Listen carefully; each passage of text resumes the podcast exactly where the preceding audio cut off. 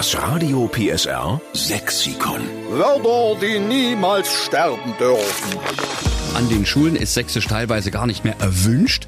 Der Jupp aus Narsdorf zum Beispiel, der hat uns geschrieben, dass er in Deutsch eine 3 bekommen hat, weil er einen Vortrag gehalten hat und dabei zu sehr gesächselt hat.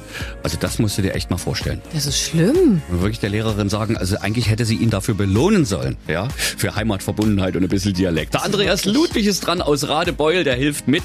Der hat ein sächsisches Lieblingswort für uns. Guten Morgen, lieber Andreas. Ja, schönen guten Morgen, ihr zwei. Guten Morgen. Mein sächsisches Lieblingswort ist Buchte. Buchte. Was ist eine Buchte? Naja, eine Buchte äh, steht so als Pseudonym für so eine kleine, unaufgeräumte Wohnung oder auch so ein bisschen ein verramschtes Zimmerchen. Da hat man sich dann äh, früher auch mal anhören müssen. Also heute ist mal wieder Zeit, deine Buchte aufzuräumen zum Beispiel. Andreas, räume deine Buchte auf, sonst gibt's kein Taschengeld.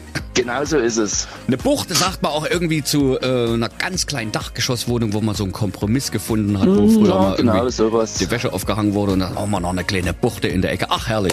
Andreas, unser Vorschlag, wir nehmen Buchte mit auf ins Radio PSR Sexikon und schreiben in Großbuchstaben dahinter. Dieses Wort wurde präsentiert von Andreas Ludwig aus Radebeul. Dankeschön dafür. Na, danke. Das Radio PSR Sexikon. Nur in der Steffen Lukas Show.